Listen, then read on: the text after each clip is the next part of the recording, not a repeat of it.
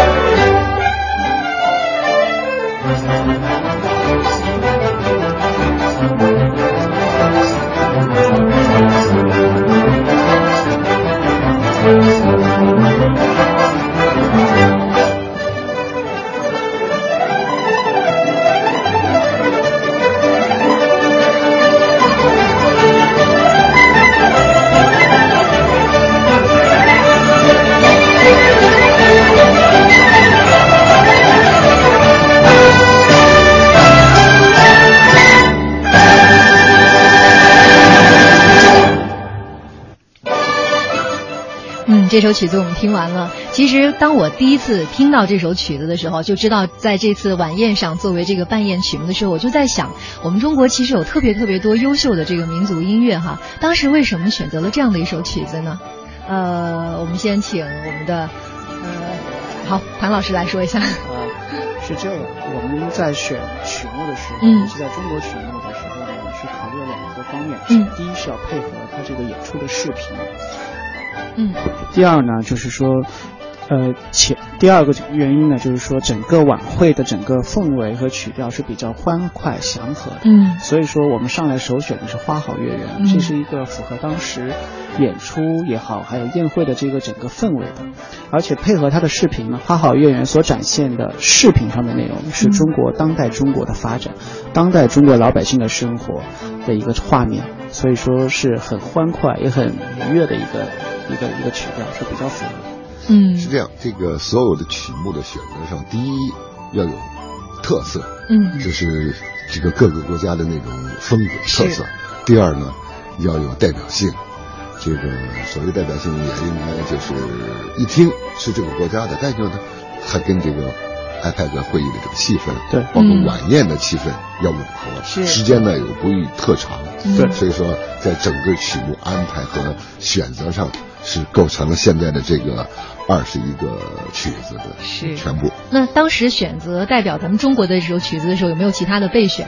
中间有没有什么样选择的小故事？呃，有过，当时也考虑过选过，比方说彩云追月啊、嗯这种广东音乐，嗯包括渔舟呃赛龙夺锦啊、这些广东音乐的曲目，同时也考虑过就是春江花月夜，但是后来春江花月我们也用了，嗯用在是结尾的那个就是中呃来播放。那么嗯春江花月夜所展现的这个中国的场景呢，就是传统的中国的山水啊、园林啊这些传统的中国的画面。嗯此外，我当时也考虑过有没有用用中国现代的一个作品，嗯就是，但是最后几经大家的推敲和选择，觉得作为民乐团来说，《花好月圆》是比较合适的一个曲目。对，是。那刚才说到了这个《春江花月夜》哈，其实呃这首曲子当时放的时候，应该是说嗯有一点创新的，是吧？它是有那个钢琴和这个琵琶是一体的吗？呃，它是实际上还是以琵琶为主的，嗯当时的钢琴只是在其在边上，可能只是做了一个稍微的一个伴奏的东西，但是还是以民乐团这个民乐为主。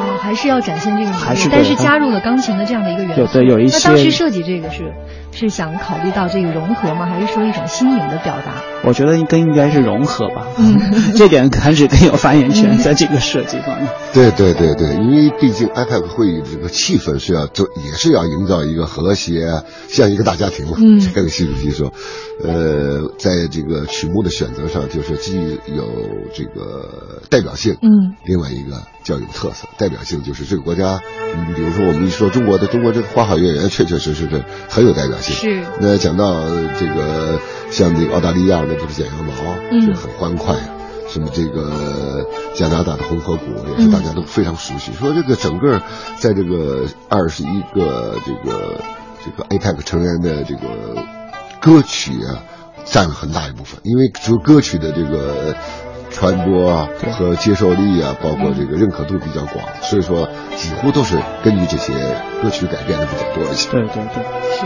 那像我知道这个《花好月圆》本身它这个曲子就不是很长哈、所以到后来我们把它到这个三分钟左右的这个时间还是很好把握。但是我不是特别了解，就是比如说其他这个国家和地区的这种传统的这种音乐，有没有说改编起来挺困难的？因为它可能本身很长，压缩在两分钟。也有，你像这个日本的樱花，嗯就是因为它本身它这个呃樱花是大家非常熟悉，这就是日本最具代表性的一种乐曲。对，这个，但是他呢要求的演演奏演唱的时候又比较慢，他这个民族的这个风格，嗯。所以在这个掌握时间上，我们也是几次，最后包括他的这个删减，嗯。保持在控控制在三分钟左右，因为它要跟电视画面吻合和长度相协调。是的，那我们看到哈，这一次其实还是有一个亮点的，就是说我们的不是由一个音乐团体来演绎的，是这个中央民族乐团和北京交响乐团。为什么要选择两个音乐团体来演绎这同样的一台晚会上呢？其实我觉得也也是展现这种中西合璧。嗯，因为有些很多国家的曲子，大概用管弦乐演奏呢。更适合一些，当然民乐也行。嗯，呃，另外一个民乐、民族器乐，中国的民族器乐和西洋管弦乐也体现出咱们这个就是这个，包括会议、IPAC 的这种，呃，来自不同成员，虽然都是环太平洋，但是而且我觉得就是说，团长说的很对，就一方面体现和谐，同时也有一些创新的东西，像啊。那个用中央的民族乐团的民乐部分来演一些，就是曾经大家用西洋乐曲比较熟知的一些作品，其实也有一些创新和意义，大家也会觉得比较有意思。是。那我们现在就把这首《樱花》再来完整的听一下。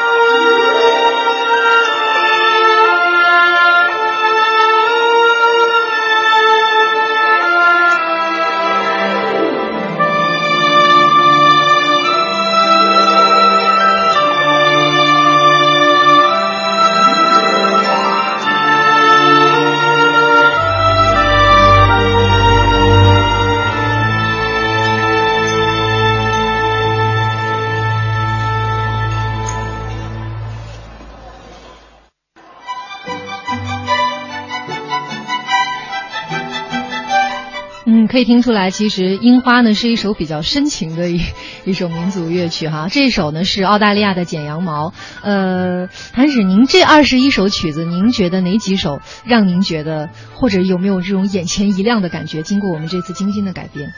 呃，有些作品像澳大利亚的剪羊毛啊，像这个咱们这个这个台湾地区的这个。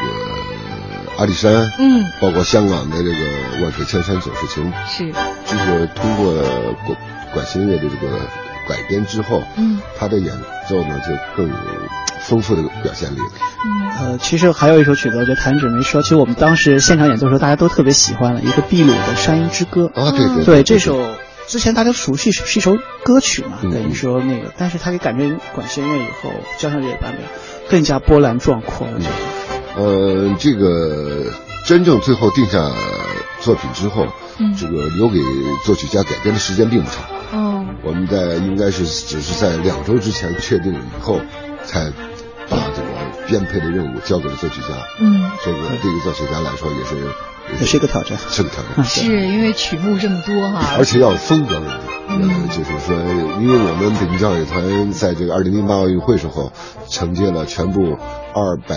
一十六首这个参赛的这个国家、地区和奥运会的会歌以及奥运歌曲的这个编配，嗯那就是确确实实最重要的是一个风格问题。哦，因为面对这个来自不同的其他二十个这个 APEC 成员国成员的这个领导人，那他们对自己的这个这种民族的也好、国家的也好，你曲调是非常非常熟悉的。他们也希望这个演奏风格上应该非常准确。是这样。是，尤其是每一个这个经济体啊，包括这个国家都是最高领导人来的哈，嗯对对肯定是希望这个最能代表自己国家风格的，还有包括这个音乐和视频能够呈现在大家的面前。那刚才呃，我看到这个网上哈、有大家想问问题，说那个呃，大家想问一下，因为这个晚宴是没有转播的哈，但是呢，听到这个音乐呢，大家都觉得很新奇，但是想问的就是，这个音乐是现场伴奏的，还是说制作视频的时候是一起制作的？现场演现场演奏，都是现场，跟着视频走，对就两个要配合在一起，要配合的，嗯，前后经过了很多次的演练。好，那这样的一个场馆，就是我们都知道刚才说的这个水立方，它是进行体育比赛的这样的一个场所哈。嗯那改改造成了这样的一个宴会厅之后，对于我们的这个演奏来说，比如说呃，我们的乐手们到了这个场馆之后，有没有什么样的感觉？跟普通的我们在乐池里面，包括录音室里面，有什么不一样的感觉吗？那还是很大的不同，因为它这个场地非常空旷，对另外也没有进行一些呃把它声音能够拢起来的点儿什么音罩啊，这都不能呃这个加的，都不哦能加这些键的。所以呢，我们为什么有那么多次的排练磨合，让大家在这空旷的地方能够互相感受到这种默契。所以在我看到刚才听到，我也是现场今天第一次听到收录出来的，嗯还是很很很和谐的，不容易很散对，做的很散，很空旷，哦，不像在音乐厅那么拢音。那我们这两个这个乐团体是在这个场场馆的两边吗？对对，两侧的看台上，哦，这个其实有点像打擂的感觉。两侧看台上，哦。呃，一个是西侧，一哦，一个是南侧，一个是北侧，嗯嗯，两侧看台上，是在看台上，不是在舞台上。不是，不，它整个是一个整个。是这个水立方的这个游泳呃这个水、哦。水面把它搭建成了这个宴会宴会宴会厅厅，然后哦其实看台和前方的跳台是其实都成了整体合为一个舞台，相当于表演场地，表演场地看台。那也就是哦，就是原先看台的位置是看台和前面的跳水池的这个位置连连在一起，相当于我我补充一下啊如果要是看过那个中央电视台电视转播的话，大家会看到两边这个有一个很巨大的这个青绿山水。那么呢，我们这个交响乐团北交和中央民族乐团就分别的在这个青绿山水的这个后面，嗯。啊、当时呢，我们是给了它一个特殊的灯光效果，呃，它是可以、这个、像沙漠哎，像沙漠青像沙山水的沙漠啊对是可以看得到的啊、还是美轮美奂的在现场。对，相信那天看过转播的大家应该都能看得到。我印象特别深刻的是这台晚会哈、嗯，灯光效果非常的绚丽，就是它整个这个看台和后面的舞台融为了一体了，尤其是很多的这个视角，它那个就是摄像头的视角特别爱垂直的一个俯拍，然后把这个晚会的这个舞台整个就呈现出来了。对，主要是我们用了一个巨大的 LED 的舞台，这样的话呢，这个呃垂直的拍的话，能够拍到这个 LED 舞台的这个做的所有的舞美效果啊，也是能够希望给这个电视的观众有一个完美的呈现。嗯，那我们再回过头来说，现在这个是刚才几位老师都推荐的这个阿里山的姑娘。嗯，确实，这个旋律一出来呢，大家好像能看得到这个民族的这个画面就呈现在眼前了。呃，那呃，谭志，我想问一下您，就是这么多年了，像这一次的这个晚会一样，我们的两个乐团同时出现在一个晚会当中，而且呢还是坐在看台这样的位置。您之前遇到过这样的演出的形式吗？没有没有，我们都会在一个完整的舞台上，在乐队的这个摆放上更合这个科学嗯合理一些，就是各个声部每个人都能看到指挥，而且每个声部都能互相听得到。嗯可是，在看台上只能就这个场地来搭建成一个平台，让我们的乐队摆在上面，嗯在演奏和这个训排练的时候，还是有一定的难度的。对嗯，而且挑战很大，因为你你他的演出的时候，两个交响乐团两个乐团，第一要是交替的演奏，第二还要跟视频要有之间还有配合，这个实际上衔接是很重要的。呃，对弹指他们来说，实际上也是一个挑战和尝试吧，是一个尝试。所以说，这个就有点像这个，比如说这种纪录片解说，就是你一定要看着这个画面来解说。那这个音乐也是。那当时您这个乐队怎么跟这视频配合？是这样，你像这个为什么说刚才这个子强讲讲到，我们实际上可以放录音对画面，也许更准确一些。当然是现场的演奏更亲切，更有实感。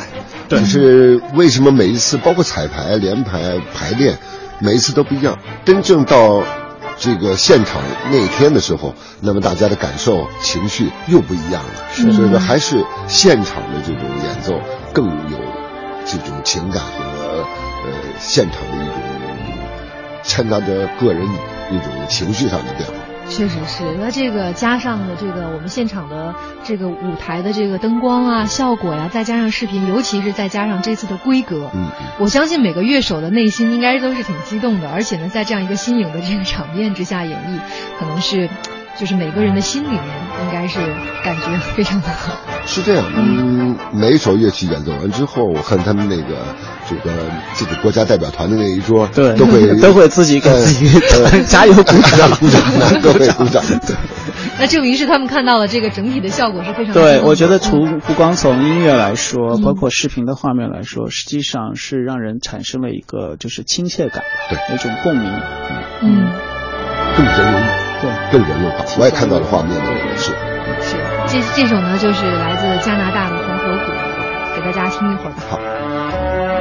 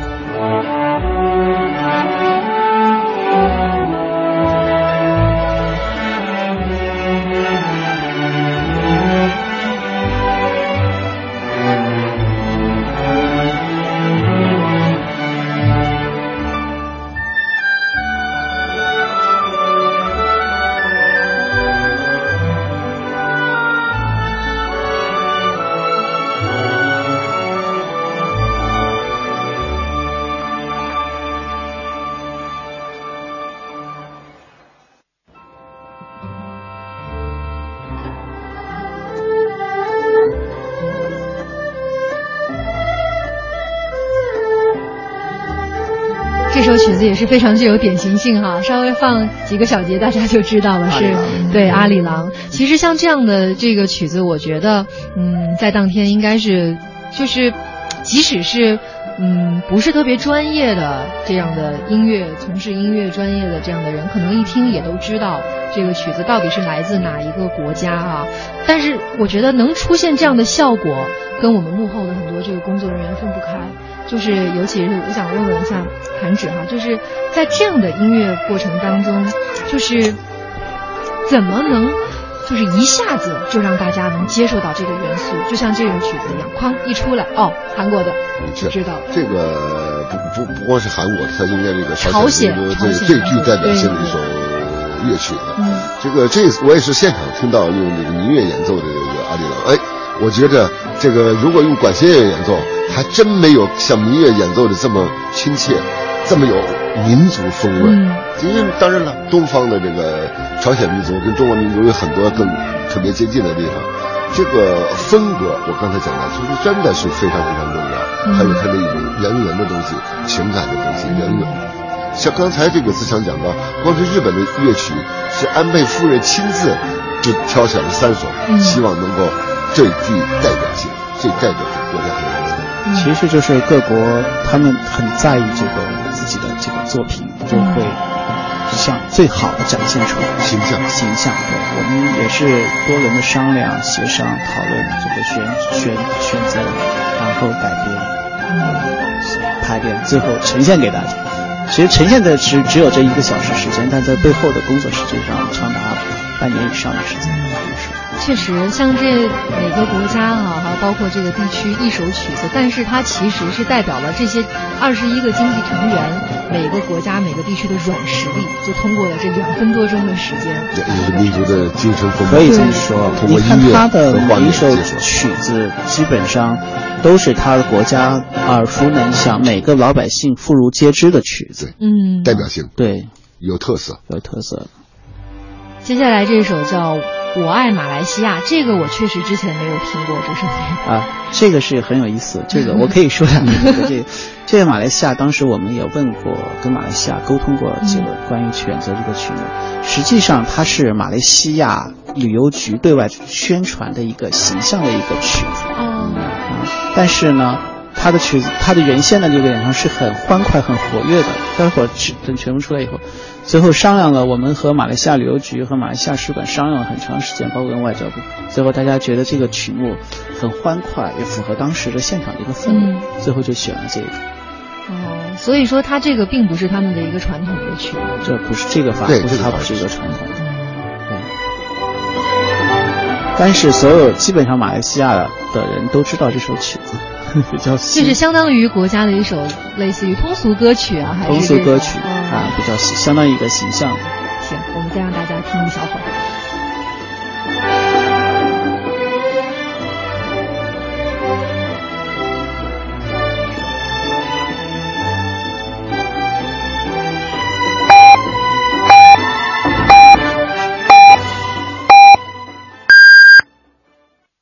北京时间。二十点整，听众朋友，大家好，我是交通安全公益大使李小鹏。车辆超载会使制动距离变长，危险性增大，严重超载还易引发爆胎、翻车等事故。超载蝇头小利，平安一本万利，请不要驾驶超载车辆。爱于心，见于行。中国之声公益报时。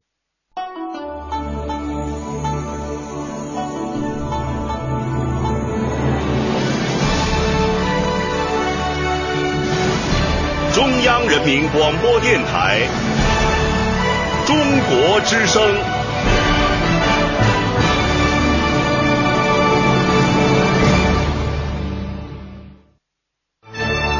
您正在收听的是中央人民广播电台《中国大舞台》，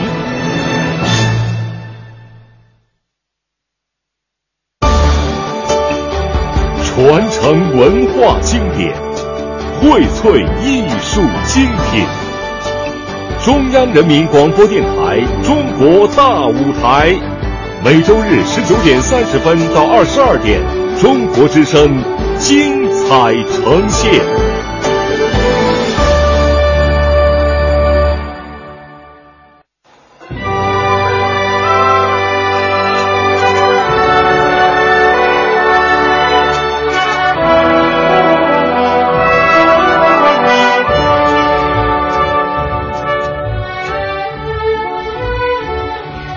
欢迎回来，大家好，我是王毅，感谢您守候在电波旁，聆听每周日晚十九点三十分到二十二点播出的《中国大舞台》节目。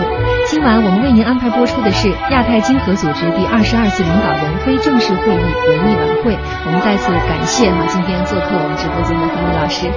呃，在今天刚才我们节目一开始呢，先欣赏了几首呃我们当天晚上呢为二十一个这个精彩的我们制作的这样的音乐哈。像现在我们播放的这首，同样也是来自我们国家这个香港地区的《万水千山总是情》啊，弹指这首就是咱们北郊野。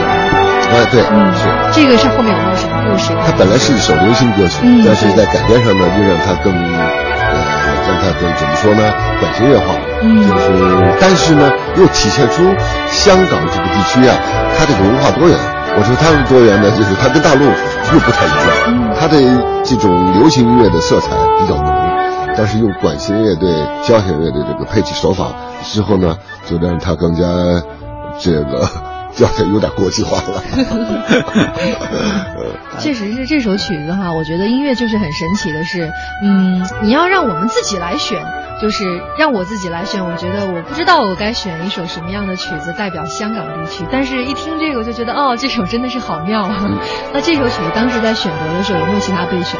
呃，有一个《东方之珠》啊，东方罗罗大佑的曲，但是后来大家觉得这个曲子更香港化一些，对更港香港化，对对对。而且它从这个旋律上面好像就是更轻快一点。对，嗯更轻快一些，然后更符合就是说了，还是当时的宴这个宴会的氛氛围，对，大家心情比较愉悦一些，嗯嗯，感觉轻松愉悦。对对对对。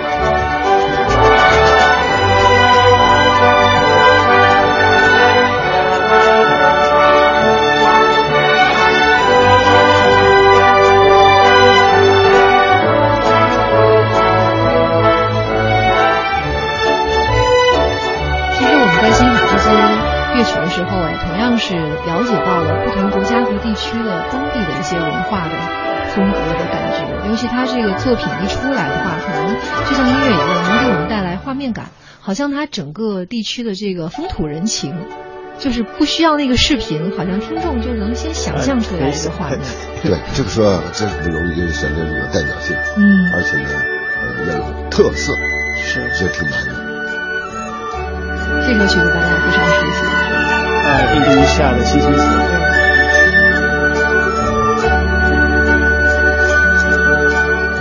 首《星星所》当时是选择了用这个我们的民乐团来演绎的。对对对。啊，当时呃，我想问一下，这个曲子的分配，我们这两支乐队是怎么样来分配这些曲子的？这得听组委会的。是这样，我们当时呃采取呃两个方法，一个就是说是一头一尾，是中都是中国来演，中国演出，嗯。所以定的是民乐团。嗯。那么之后的是按照字母顺序排，的二十一个国家排下来，排下完以后就是说要保持均衡，就是民乐啊、就是交响乐、民乐、交响乐，很巧合很确实巧合，对，也很巧合，基本上。基本上就是说交响乐演奏的是很切合他自己风格的，你包括俄罗斯的，包括美国的、加拿大的、新西兰的，甚至照像你刚才说到的什么尼西印尼的，咱们中国香港，我觉得用交响乐的演奏倒是非常非常。对对对。然后你像韩国的这些作品，嗯韩国的还有包括这个墨西哥的这些东西，就用民乐来演奏了。其实刚才有一首有那个墨西哥的那个《美丽的天空》用民乐来演奏，其实也嗯挺有意思的，很有意思思啊原先大家都没有想到过民乐能够演出一个拉美风格的一个曲目，待会儿我们可以听一听。好的。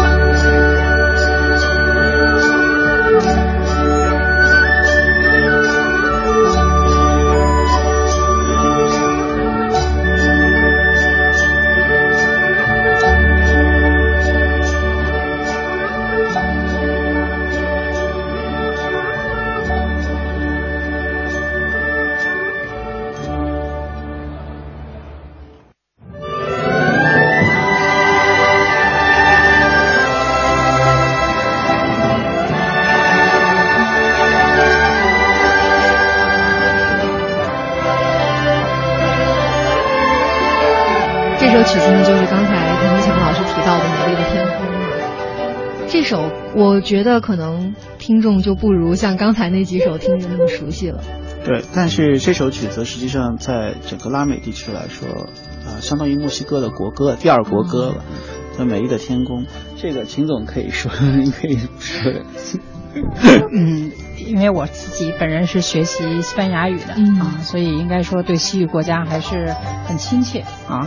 应该说这首曲子呢，一个是这个墨西哥所有的人啊都非常熟悉，那么拉美也有很多国家对这首曲目很熟悉，嗯，所以我想呢，这个呃这次应该说。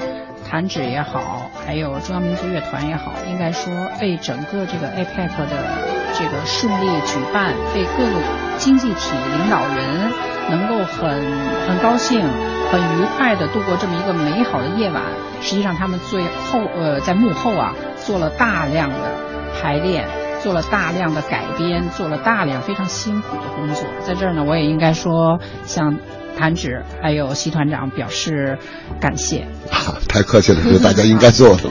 谢谢谢谢。像这首曲子，刚才谭老师是隆重的推荐了一下啊，因为这首曲子，我因为我去过墨西哥，几乎我觉得家喻户晓，每个人都会唱。呃，墨西哥人也好，拉美人也好，就是在欢乐的场合的时候都会唱这首曲子，它很欢快，很愉悦。但是呢，你听到的呢，之前听到的都是用墨西哥的这种玛利亚曲乐队来拉的、来伴奏的，很少用中国的民乐来演奏。所以说，它这个用民乐来改编演出来，就别有一番风韵吧。这个应该成为北郊传统的曲目。确实是听上去非常的优雅，让人心情很愉悦。呃，也许啊，这个二十一个经济体的领导人在。谈判的时候会很艰苦，而且很紧张。但是宴会上听到自己国家民族的那个最有代表性的乐曲之后，那个氛围、那个现场会让他觉得很亲切。对，这个很，这是就是艺术的那种魅力、感染力。对，感染力。这首是来自新西兰的河水湍湍，这个是由北郊演绎的。那，嗯。对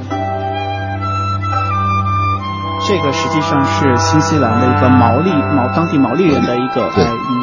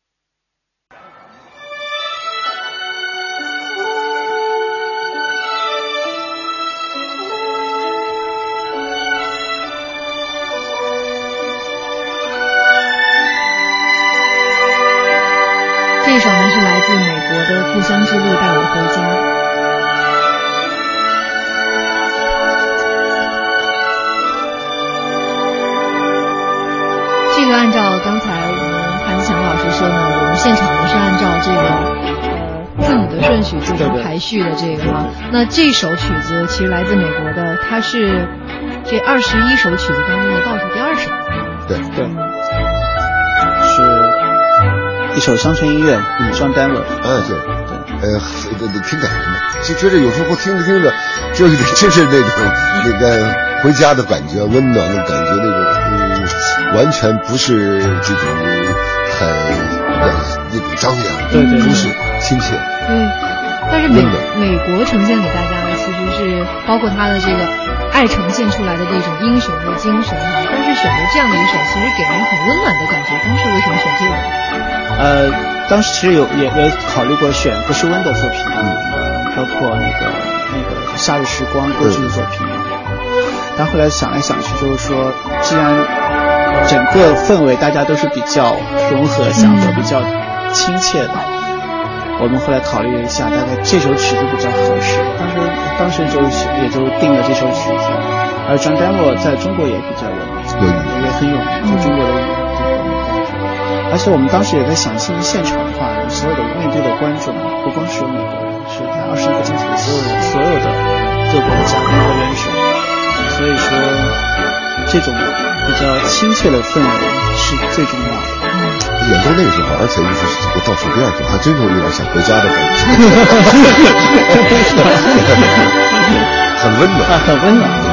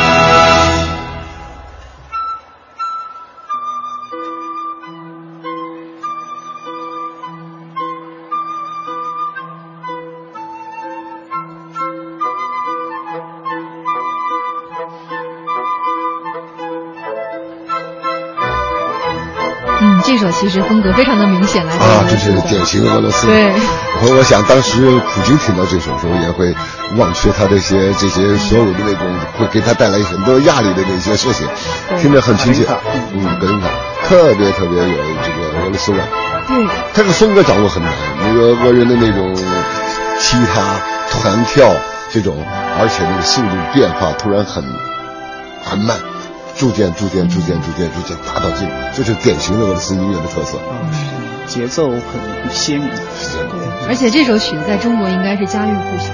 对，无论是器乐演奏还是合唱，合唱还有很多舞蹈节目，包括大家小时候玩的游戏《俄罗斯方块》这个 背景音乐就是这个，证明它是应该是他们这个俄罗斯最具代表性的。对对，第二个国歌。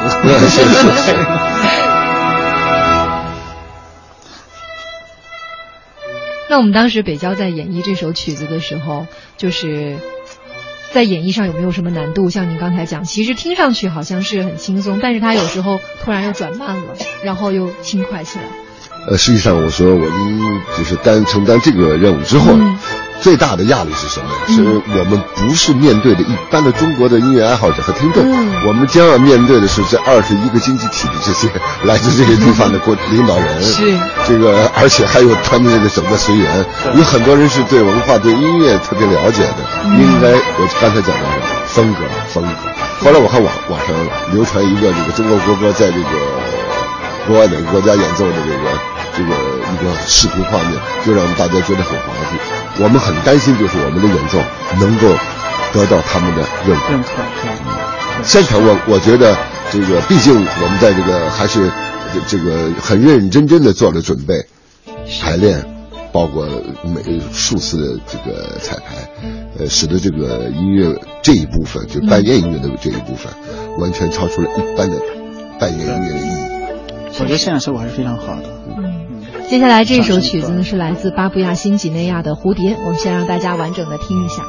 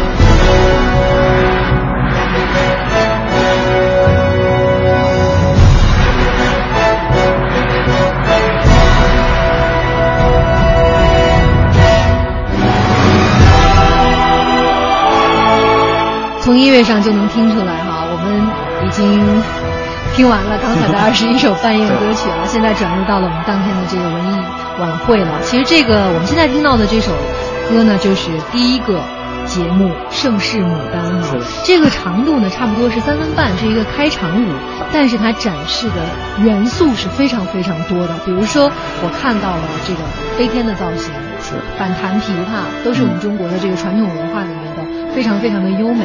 那我想问的是，为什么我们第一个节目要用这么多唐朝的元素呢？来回答一下这个问题，因为这个整台节目的设计，应该说我们是花费了很，一是花费了很多的心思，第二呢是用了很长的时间。嗯，所以我们想呢，整台节目呢，我们想打造一种盛世气象的这么一种质感。嗯，那我们想呢，这个表现泱泱大国的盛世气象。那么这个当然要有这种兼收并蓄的宏宏宏雄浑之美，是吧？开容、开放、包容的一种心态。确实。那么唐朝呢，也是我们中国一个盛世。嗯。包括我们今天提出来的要这个复兴，嗯啊，复兴之路，那么也是我们希望中华民族呢追求一种新的人文气质。嗯。所以我想呢，不管是从我们整个的场馆的布置。到我们节目的选派，啊，都是遵照着这么一个这个宗旨啊，再去来做这台节目。确实是，像刚才秦总说了，这个我们从这个舞台的这个设置，包括我们整体效果的呈现，我相信大家都印象非常的深刻，尤其是我们这个后面的那个幕。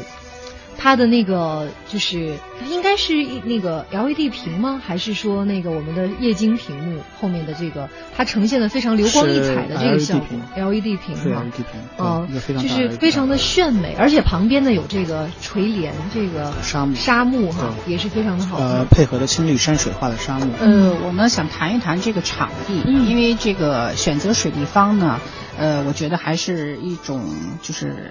匠心独运吧。对，呃，因为我们觉得呢，作为这个北京奥运会的一个标志性建筑，水立方能够再次迎来二十一个经济体的领导人到这里来，啊，我们是希望呢，能够在这里面展示一个理念，就是上善若水这么一个理念。所以我想呢，就是在这么一个体育场馆啊，这个来完成一台演出，应该说。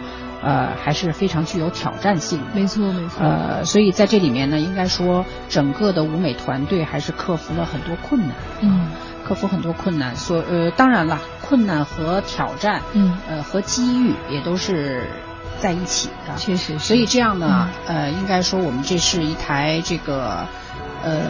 独有的一台晚会，尤其是从整个的布景来说啊，刚才你讲到的后面的一个巨大的 LED 屏，如果要是在正常的剧场是不可能的。嗯，它呢大概是宽五十多米啊，高大概有二十五米啊，这个是一个超乎寻常的一个巨大的 LED 屏。正因为有了这个 LED 屏，所以呢，我们有了一个呃很大的展示空间。确实，这个就是应该说是机遇和挑战并存吧。嗯，像我们现场的这个，我们后面的这个舞台上面哈，布置成了我们中国的园林，还有我们的这个亭台楼阁呀、小桥流水啊，还有包括我们巨大的这个山水幕布。而且演出中啊，这整个演出中非常多的元素，比如戏曲呀、这个这个杂技呀、空竹啊，这传统的节目都在这个。地方亮相了，尤其是刚才像这个秦总说的，我们结合了这个水的特点，有非常非常多的创意。呃，其实呢，在我们这个晚呃晚会的这个舞台的布置同时啊，我们很多节目的设置也是独具匠心的。比如说现在我们大家听到的这首青春舞曲。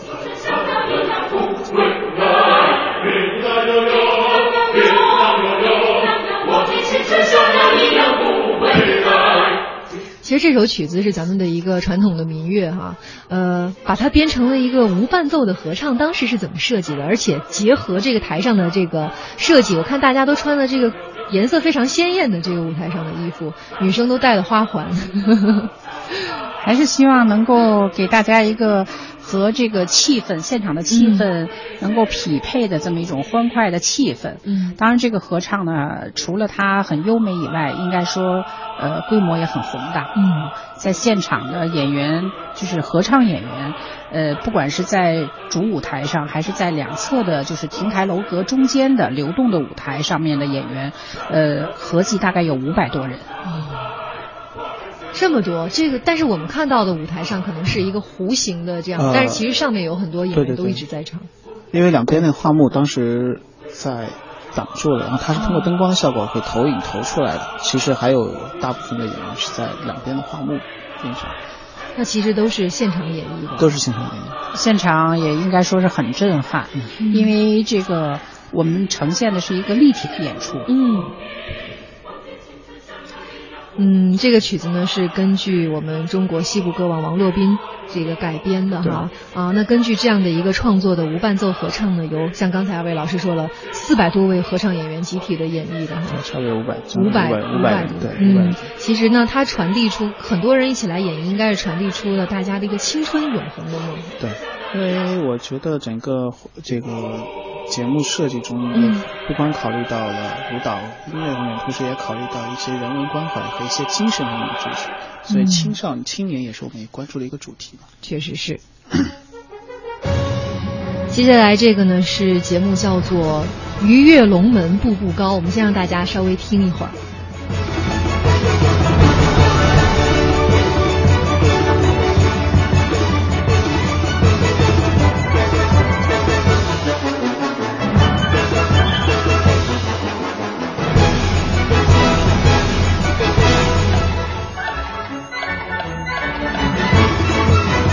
个节目其实呢也是非常有个性的哈，因为我们看到这个舞蹈演员呢手持彩扇长绸，它其中还有一个元素是咱们中国的太极，是的，是吧？把这个太极的元素加进去了，它不只是表达出这个鱼跃龙门的这样的一种精神，还把咱们的传统文化加进去，设计了一个很包容的一个节目。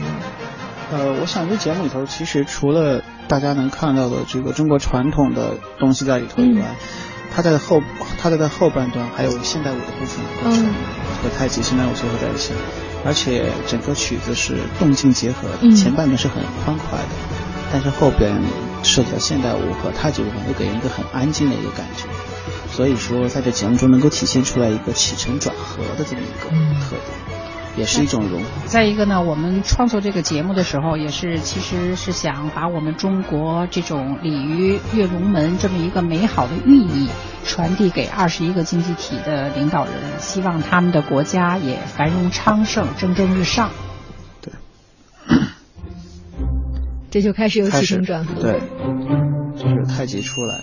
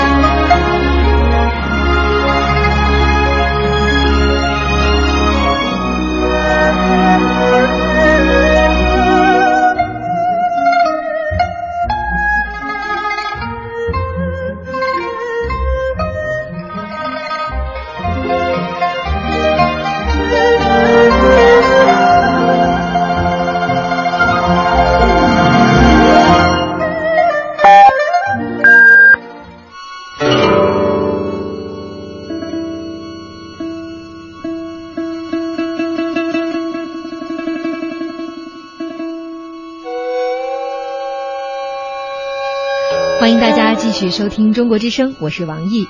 呃，也欢迎大家聆听每周日晚十九点三十分到二十二点播出的《中国大舞台》节目。今晚我们为您安排播出的是亚太经合组织第二十二次领导人非正式会议文艺晚会。我们现在听到的这首曲子啊，叫做《天宇流芳》，也是当天晚上的一个非常具有独特性的一个节目，给我印象非常的深刻，因为它融合了芭蕾舞，还有我们国家的这个青花瓷这样的两种。嗯，我我们想象不到的这种艺术形式穿插在一起，当时是怎么设计的呢？呃，那我就来谈两句。嗯，我们当时整体的节目的设计呢，就想在有限的时间内啊，嗯，既表现中国的优秀的传统文化，同时呢，也想向世界呢展示我们中国的兼收并蓄啊，中西方的合璧。所以在这个节目里，《天宇流芳》应该说是一个很很充分的体现。嗯，呃，这个青花瓷的服装啊，跳着芭蕾舞，同时呢，后边的视频呢是中国的竹林啊，伴奏呢既有这个西方的弦乐四重奏，嗯，同时呢还有中国的民乐的伴奏，嗯，像阮呀、笛呀、箫啊、琴啊，嗯。啊，他们之间形成一个对话啊，确实是非常的美轮美奂。啊。这个我觉得也能够体现我们中国和这个二十一个经济体之间的这种呃互联互通、和谐与共啊。的确是这样的一首曲子哈，再配上这样的一个视觉，它确实是给我们的一种全新的一个视听感受。画面也很优美啊，这个画面 确实是。这两位芭蕾舞演员应该是我们现现在中国舞台上最优秀的两位演员。对，中央芭蕾舞团的王希敏。我想呢，可能呃台下在座的这个俄罗斯总统普京应该对芭蕾舞是感受非常的强，因为这个是俄罗斯是我们最具盛名的一个艺术形式哈。我相信给他应该是眼前一亮的感觉，跟他平时看到的艺术形式不是特别一样。和西方的芭蕾舞完全用了不同的演绎手段。是。对，我觉得只有既有芭蕾舞的元素，同时也有很中国民族的特色。是，尤其是像给大家就是视觉上面，感觉像你穿梭在这样的一个竹林里面，穿梭在我们中国的一个这个视视听感受里面。但是呢，他表演的却是一个西方的艺术形式。对，很就说画面很清新，很典雅，但是呢，又给你一种很愉悦、很轻松的、很放松的感觉。加上两边的这个。就是弦乐也好，西方的弦乐也好，还有中国的民乐也好，之间是也是一个互动的。嗯，那现场的时候，它这个亭子是可以来回的移动的。嗯，然后再配合主舞台上面两个芭蕾舞主舞演员和群舞演的配合，这画面是很流动的，很漂亮。这个应该说是导演匠心独运啊，呃，应该说是费了很多心思。确实是。接下来这首曲子呢，大家也都非常的熟悉了，《今夜无人入睡》。但是现场呢，也确实是还是有创新的。先让大家听一听创新在哪儿。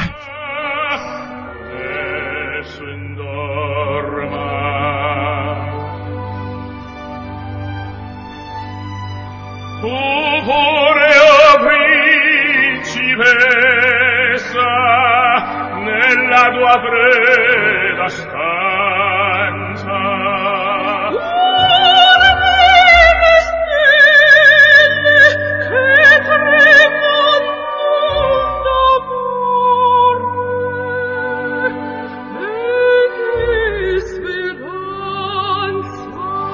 听到这儿应该听出来了，可能这样的版本平时我们没有听到过。男女二重唱的《今夜无人入睡》，当时为什么要加上一个女生的元素呢？呃，是这样，因为应该说你刚才讲到的创新，嗯，我们整台节目呢，应该说每一个节目都是一个创新，嗯啊，每个节目是一个创新。我们是希望呢，在这个短短的一个小时有限的时间之内啊，呃，展示给现场的呃所有的观众。呃，一个全新的、具有创造性的这么一个画面啊，一个舞台感。呃，另一个呢，我们为什么选择了这么一首家喻户晓的西方的歌剧选段，也是想呢，就是除了中国的传统的艺术之外啊，也是选选择一些有普世价值的啊，大家能够引起共鸣的啊，这么一些呃，能够打动心灵的东西，确实是。所以，当这两个这首曲子被改编出来的时候，其实我想，现场的观众也好，包括我们这些工作人员也好，也都眼前一亮，是很有特点的。而且原先这是一个男高音的作品，对啊，现在有男男高音和女高音来共同演，他们两个就好像是在对话一样。对对对，就是这样。我觉得现场我们很多的元素都觉得像是在对话，比如说我们请到了两个乐团。在这个舞台的左右两边，包括我们这个节目当中的这个对话，而且呢，像我相信这个 APEC 会议本身它就是一个各个经济体之间一个对话的会议，所以我们在这个晚会的设置上，我们也强调了这个开开放、包容对话。对，同时还想说和谐共生，大家觉得每个节目之间其实不光有对话，而且有和谐相处。确实是，嗯，其实呢，当天呢还有一个节目是颇受好评。但是这个节目其实它是一个唯一的一个现成的节目啊。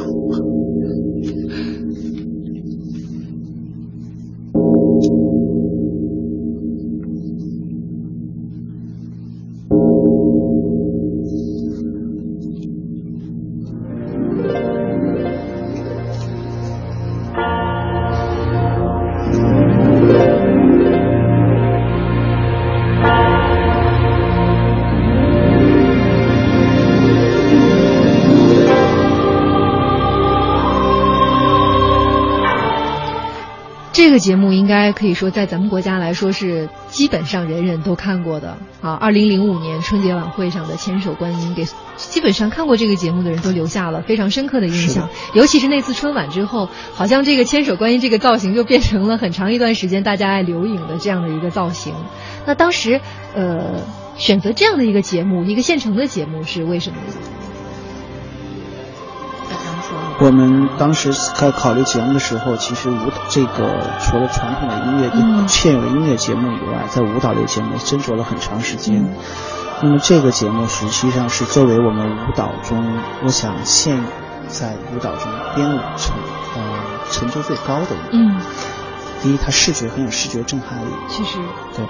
第二个，从演出的人员来说，他是我们是用了中国残疾人艺术团来演出的，还是聋哑人。他们因为是聋哑人，但是他通过一个聋哑人的这个状况来向在场的观众传递这种舞蹈的美，这种是呃画面的美和我们这种奋斗自强不息的精神，嗯，其实是我们想更多的说的。所以我觉得这个呢，在现场的时候其实还是很有震撼的，不光是从他的画面来说，更从他传递出来的这种精神意义来说。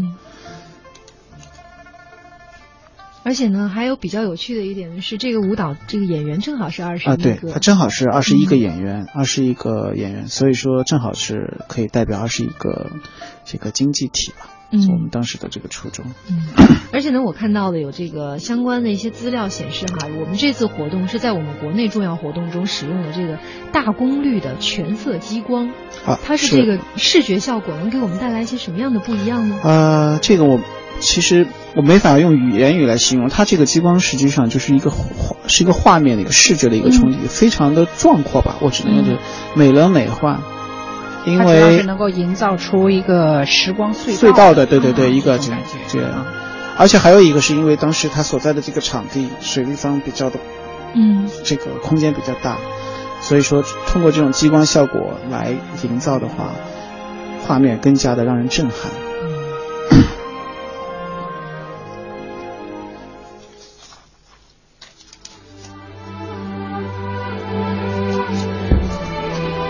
这个大家听到这段音乐也能够感觉到，它是一段很安静的音乐，嗯，啊因为它我们把它放在倒数第二个节目，嗯，所以在我们节目的设计上呢，也有一个起承转合，和它最后的尾声是要形成一个对比，对比，嗯，最后我们那个节目是同舟共济向明天，哈，是，嗯，非常非常多的这个艺术名家共同登台。为我们演绎的。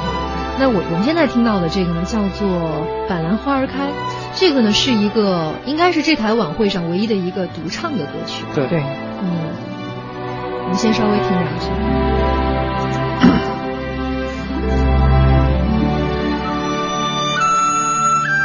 小时候，山野里，春风吹。非常的亲切和甜美哈。其实板蓝呢是我们中国南方非常常见的植物，对啊，春天开紫色或者蓝色的小花。呃，这首歌曲呢好像就是要通过这样的小花，表达了我们游子的思念故乡的这样的一种情绪，一个非常甜美的女生来给我们表现的。呃，它主要是一个思念故乡，还有一个对母亲的怀念，对家乡爱，表达了一个亲情。所以说，整个从一方面。是从整台节目考虑呢，跟后面有一个对比。嗯。第二，也让整个晚会节目有一种亲情的感觉，有一些让人感觉舒服、温暖。对。是我们还是赞美大自然，赞美大自然这种。同时也要赞美大自然。对，因为我们知道这种板蓝这种小小的花哈，可能不是特别起眼。是你有一朵，是我你我。你我，你我带着那妈妈最深的牵挂，开遍了海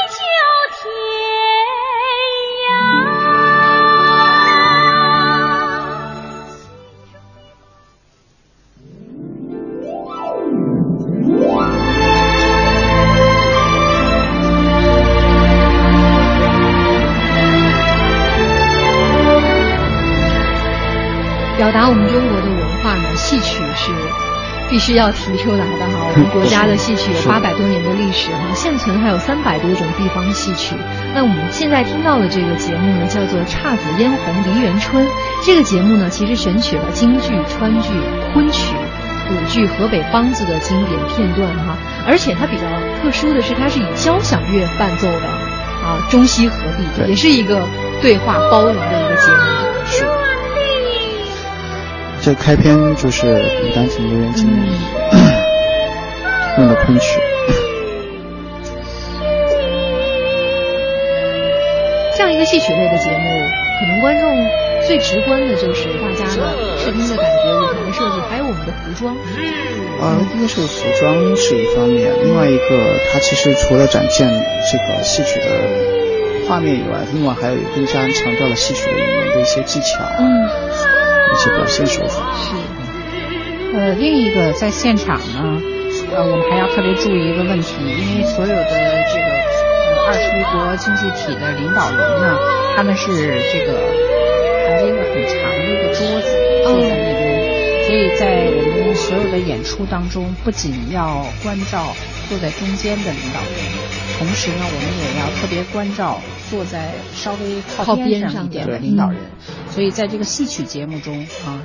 我记得当时我们还特地、特地在这个排练的时候啊，呃，请这个演员呢能够朝着这个靠边上一点的领导人做出一些这个动作啊，这样的话应该说是叫面面俱到吧啊。这也是我们体现这个包容和平等的一个方面哈。无论你坐在什么样的位置，我们的晚会都会完整的呈现给你我们的效果。因为舞台。比较大，但是它那个位置也比较成个弧线。嗯，考虑到所有人观看的效果。其实这个梨园春它这个融合哈，我觉得不仅仅是说我们的这个这个就是交响乐的伴奏，还有包括它的这个服装，它的服装其实不是特别我们传统戏曲的这种戏服，它有点舞蹈化的这种感觉，是视觉呈现上面呢，好像是更加的多元化了。他主要的演员的服装还是采取西装，对，哎，然后陪陪伴的就是伴舞也好，或者是陪衬演员，是更采取舞蹈化的形式来展现。嗯。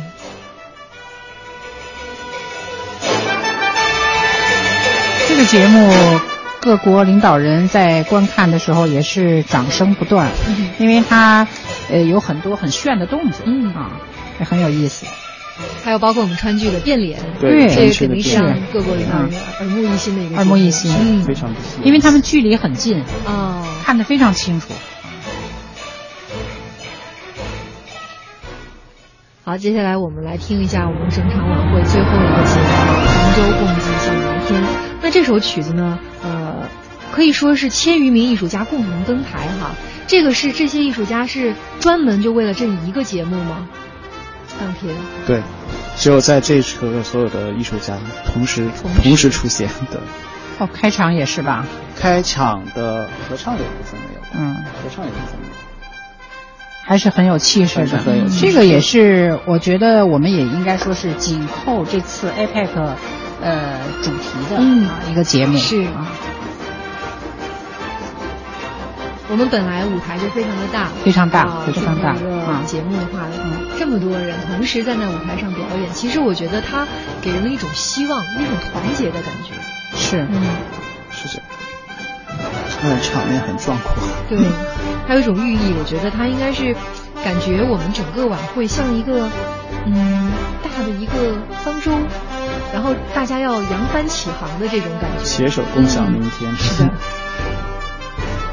刚才你讲到的方舟，其实和整个的水立方水啊，都都是在切合在一起的，所有的理念。尤其是我们最后一个节目叫“同舟共济是天”哈，我们和这个二十一个经济体，大家确实是这个呃，通过太平洋，大家团结在一起啊，同舟共济。听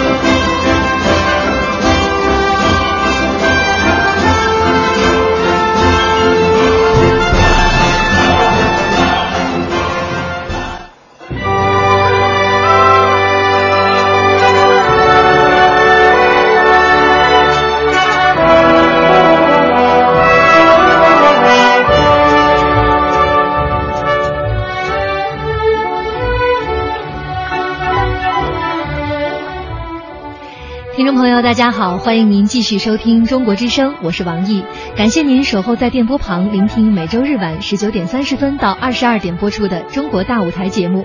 今晚我们为您安排播出的是亚太经合组织第二十二次领导人非正式会议文艺晚会。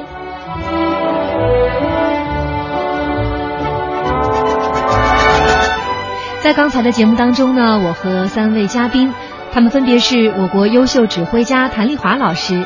中国对外演出公司副总经理、中演文化交流中心总监秦文焕老师，以及中演文化交流中心副总监谭自强老师，一起了解了很多晚会幕后的故事，以及二十一首半宴歌曲的文化历史背景。在接下来的时间里呢，我将为大家完整的呈现当天的晚会。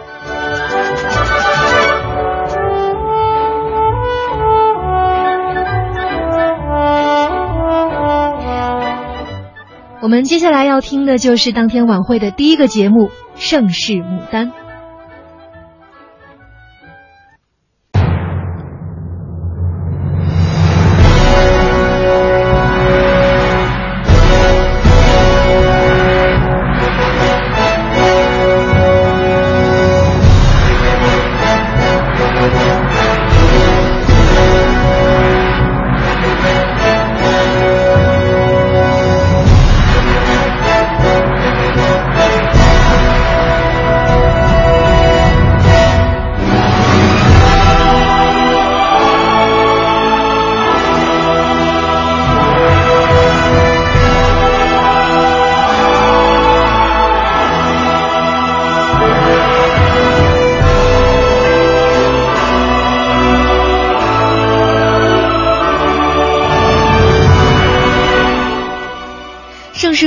是，当晚的第一个节目。这个长约三分半的开场舞，展现了飞天、反弹琵琶等唐代壁画中的中国传统文化，画面非常的优美。根据总导演丁伟表示呢，这个节目为整场晚宴做了一个非常非常好的暖场。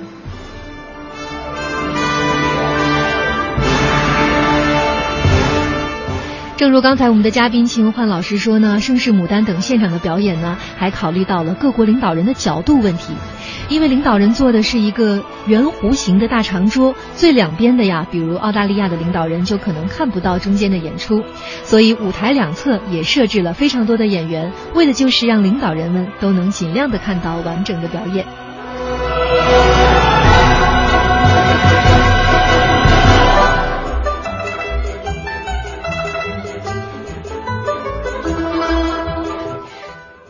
会场馆的装饰风格呢，源自唐代建筑。开场舞《盛世牡丹》也成了最应景的起点了。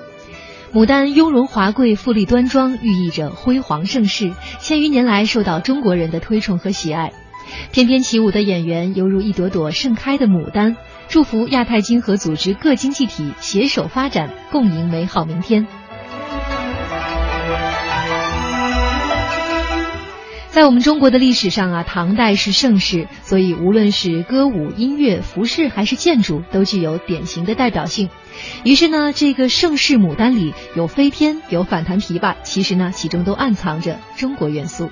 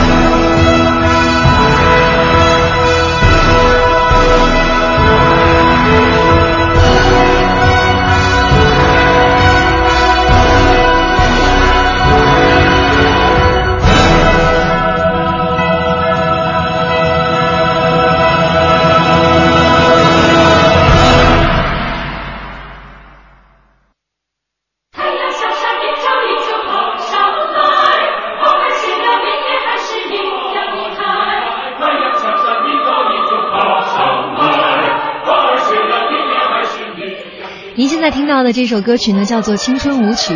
我相信啊，可能听到这首歌曲的大家都能在第一时间跟着我们的旋律，甚至是歌词一起的进行哼唱。《青春舞曲》呢是一首欢快的中国民歌，由西部歌王王洛宾整理改编。那根据词曲创作的无伴奏合唱呢，在当天的晚会上由将近五百位合唱演员集体演绎，也传递出了人类共同的青春永恒之梦。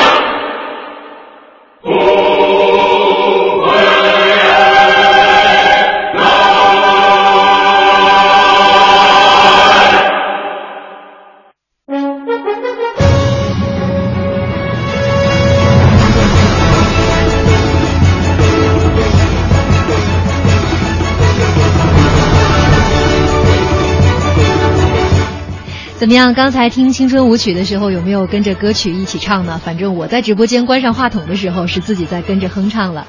那接下来我们现在听到的这首曲子呢，叫做《鱼跃龙门步步高》。这个呀，现场的表演可谓是丰富多彩了。其实，在我们中国的神话故事当中呢，黄河鲤鱼逆流而上，在激流中一次次的奋而跃起，成功的越过了壶口瀑布的龙门，化身成龙了。在这个节目当中呢，舞蹈演员手持彩扇长绸，与太极大师在光影中穿梭腾跃，用肢体语言呈现了鱼跃龙门的传说，也歌颂了人类奋发向上的精神。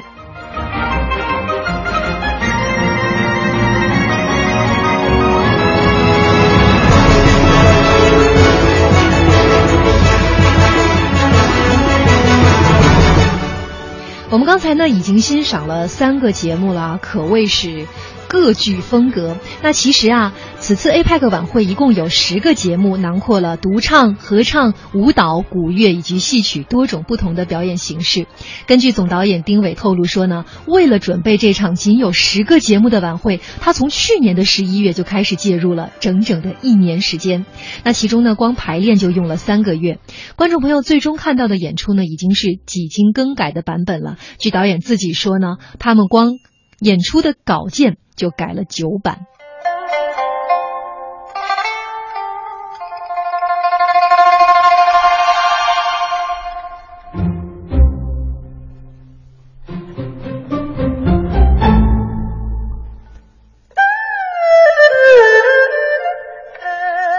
我们现在听到的这个曲子啊，还是《鱼跃龙门步步高》。当然了，跟刚才我们听到的非常高亢激昂的相比呢，现在呢多了一些柔美和温婉。这也是我们这个晚会啊突出给大家的一种变化、包容，还有对话。那说起晚会的总导演丁伟啊，他也是经历不凡。二零一三年三月，习近平主席与俄罗斯总统普京共同出席了俄罗斯的中国旅游年开幕式，并在开幕式上致辞。这也是习近平担任国家领导人之后首次的出国访问，而这个开幕式的总导演就是丁伟。开幕式演出获得成功，结束以后呢，习近平主席还请汪洋副总理向丁伟等演职人员转达了问候和谢意。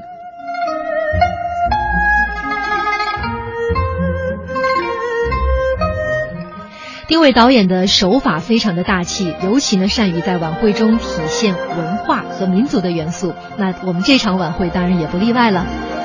晚会会场的装饰风格源自于唐代的建筑，于是呢，开场舞《盛世牡丹》就成了应景的起点了。我们刚才也欣赏过了。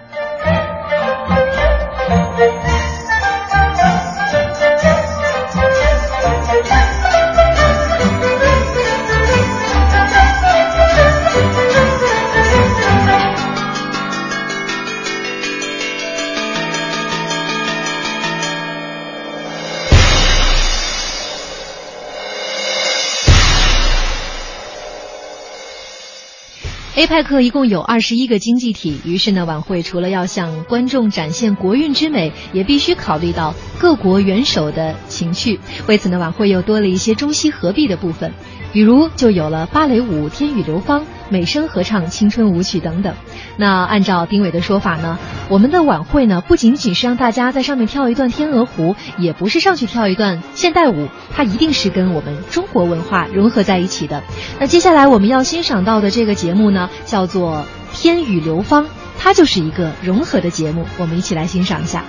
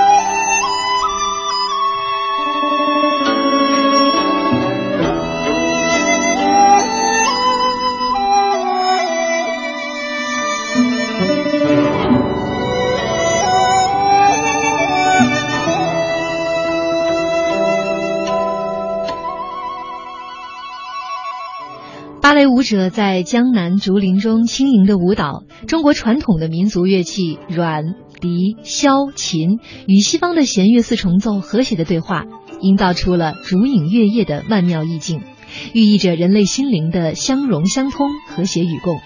那这个节目《天雨流芳》呢，将芭蕾舞与青花瓷和我们中国的民乐等元素结合，让各位外宾们觉得又熟悉又新鲜，出乎意料。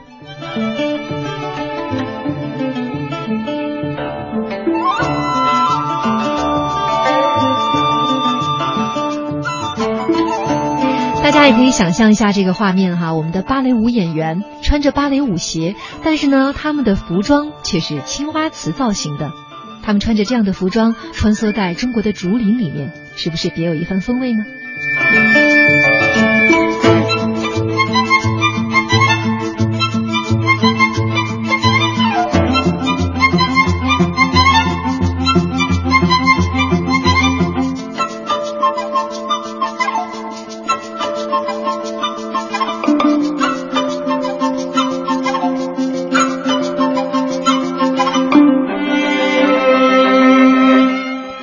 欢迎到呃中国之声的微博以及 CNR 中国大舞台的微博上给我们的呃专题讨论进行留言，我们给大家念几条大家的留言哈。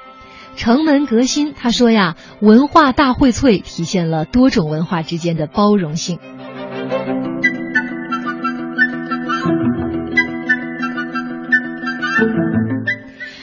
妈妈她说呢，看 APEC 文艺晚会呀，中国泱泱大国的风范体现在我们人多，表演节目的人也多，但是每一个节目啊，无不体现着我们中国风，中国的大气，上善若水，同舟共济。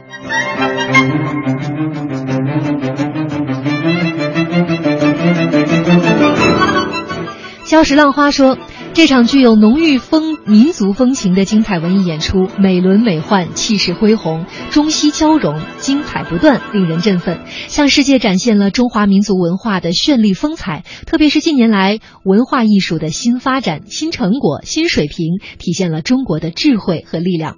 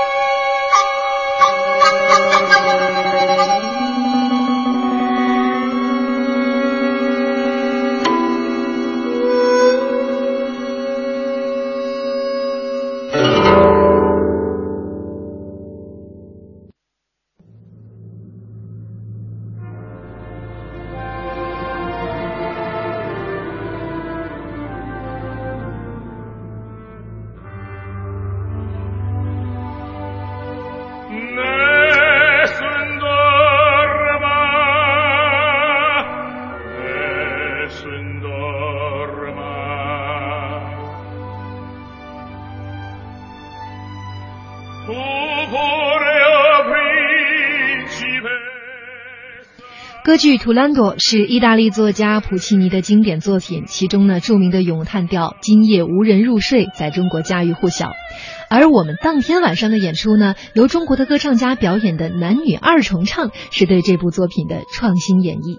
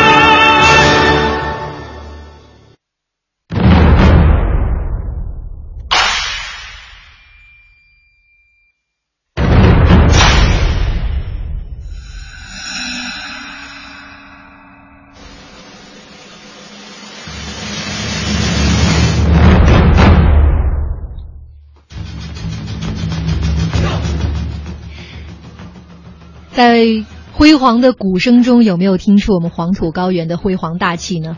黄土高原是中华文明的发祥地之一，孕育了具有鲜明地域特色的音乐和舞蹈。澎湃激昂的鼓乐合奏，大气恢宏的红绸起舞，也表达了对生活的炽烈的情感。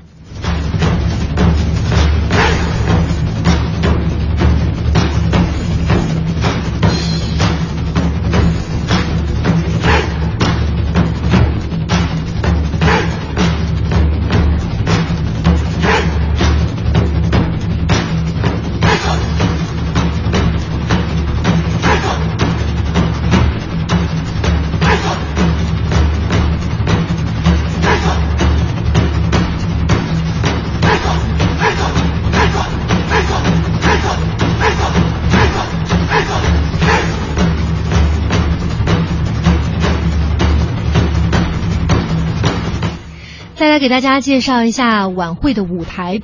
文艺演出的主舞台要，包含了直径为十八米的中心圆柱形舞台。用来遮挡跳水台的玻璃钢假山，五个可以移动的亭台楼阁、长廊，还有位于第二层的亭台表演区，舞台的背景大屏幕，还有两侧的投影幕，以及舞台的吊杆等等。舞台的整体设计具有层次感，并且呢，通过舞台机械将有限的空间有效的利用起来，在视觉上体现了大国风范。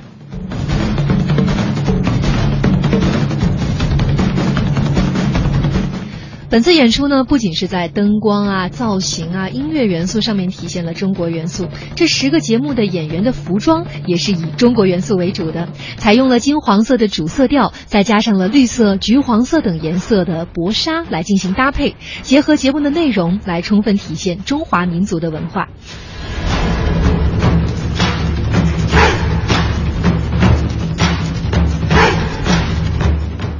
根据呃服装的设计师麦青介绍说呢，设计团队前前后后共画了五十多张图，经过多次的审查、反复的修改，最终设计了超过一千二百套服装。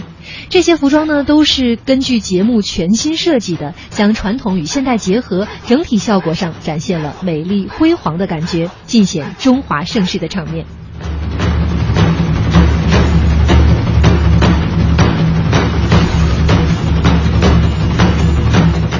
在某些传统服饰的选用上呢，也是突破了常规的设计。比如说戏曲节目《姹紫嫣红梨园春》的舞蹈，呃，服装呢就进行了舞蹈化的编排。在衣服的选材上面呢，也充分的体现着制作成本和舞台效果的平衡，力求使用最低的制作成本，达到最好的舞台效果。我们稍后呢，就一起来欣赏《姹紫嫣红梨园春》。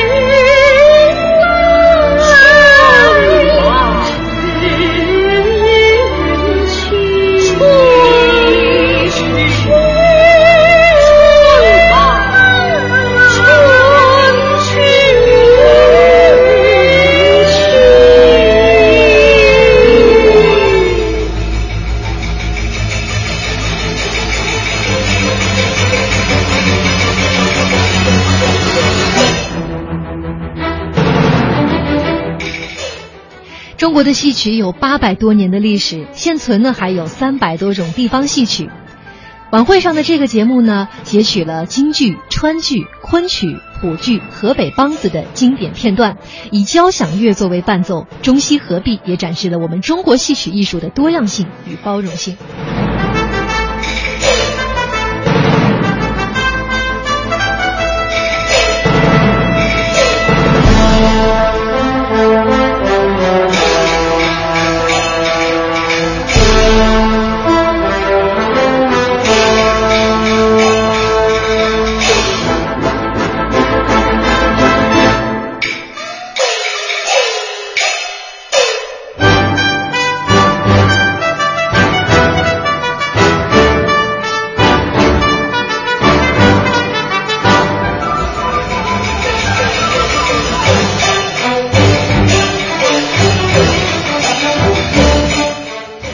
水立方舞台搭建完毕之前呢，导演丁伟透露说，节目组一直都是在工地上进行排练的。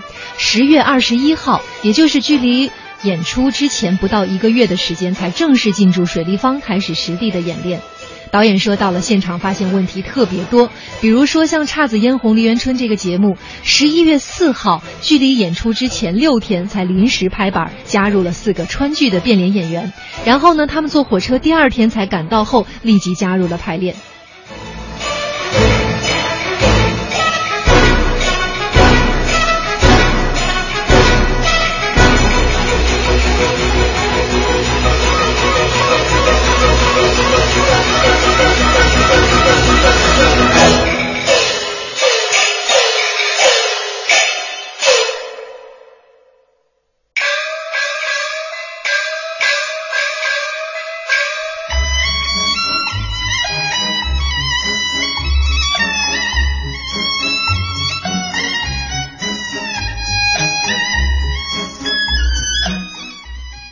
APEC 晚宴演出呢，在水立方的游泳中心进行，以传统文化作为重要的内容。导演丁伟说呢，他以世界性的舞台语言来阐释着我们魅力的中国。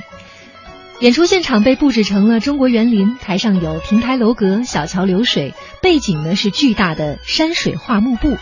演出中呢，戏曲、杂技、抖空竹等传统的艺术节目都会亮相。导演团队呢，结合演出实地水的特点。非常多的精彩创意浮现在大家面前，比如说著名的歌剧《咏叹调》，今夜无人入眠演唱的时候啊，伴舞的演员就扮成了一朵朵莲花浮在水面。演出的现场呢，还有一个亮点是民族乐团和交响乐团两支乐队的合作演出。在稍后的节目当中呢，我们为您继续呈现两个乐队为我们呈现的二十一首经济体的代表曲目。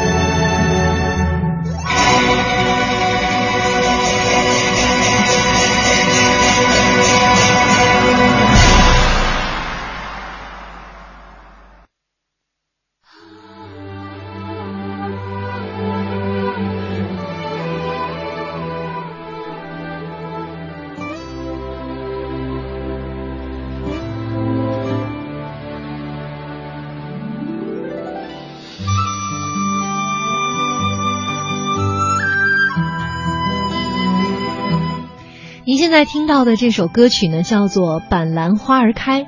板蓝是中国南方的常见植物，春天开出紫色或者蓝色的小花。这首歌呢，以板蓝花为例，表达了游子对故乡和母亲的思念。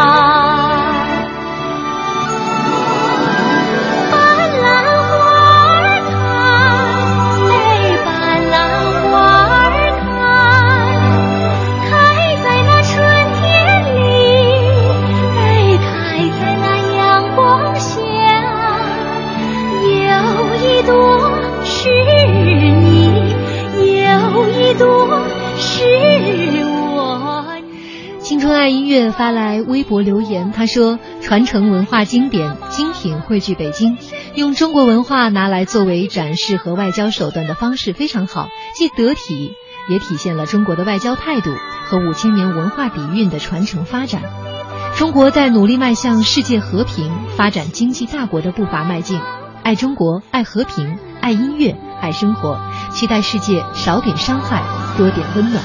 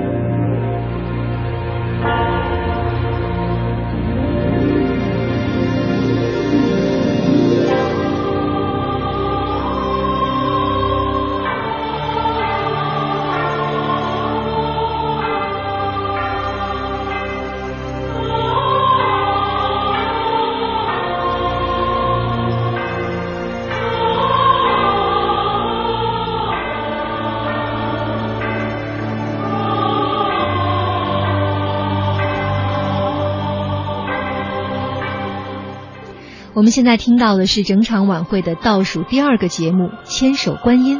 这个节目掀起了晚会的高潮。在所有的节目当中呢，多年前就声名远播的《千手观音》是这台晚会唯一的一个现成的节目，也是观众讨论度最高的一个节目。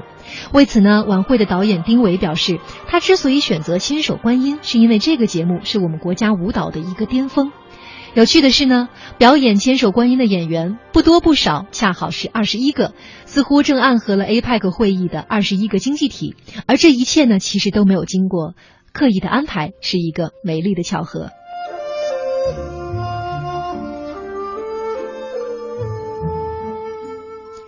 值得一提的是，这次活动第一次在国内的重要活动中使用了大功率的全色激光器，在舞蹈《千手观音》当中呢，灯光和烟雾的配合展现了时光隧道的动态梦幻效果。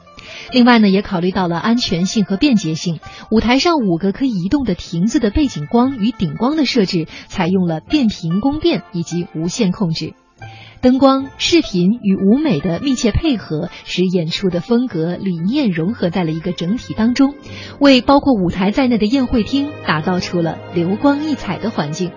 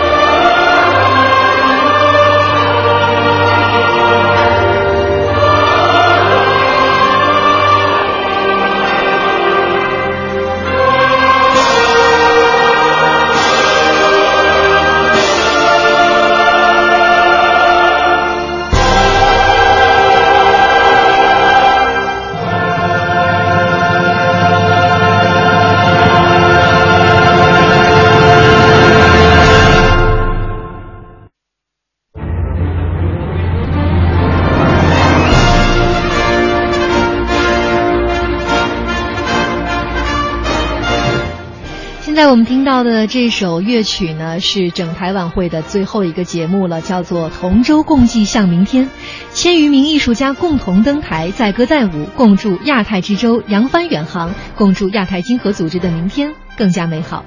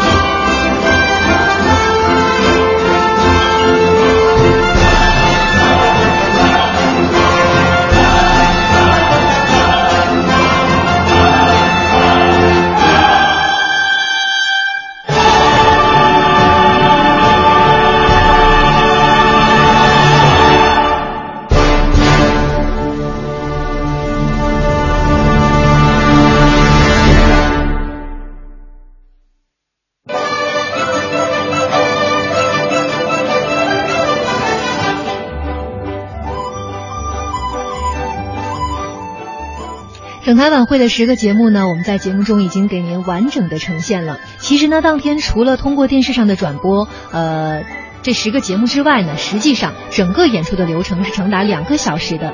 在晚宴环节呢，各国领导人是边吃边看，现场播放呢是节目组为二十一个经济体分别制作的视频，每个时长是三分钟左右，内容包括各国历史文化古迹、百姓的文化生活以及各国最近发生的大事件，比如说俄罗斯的索契冬奥会、韩国的仁川亚运会中很多镜头的再现，也让该国的领导人倍感亲切。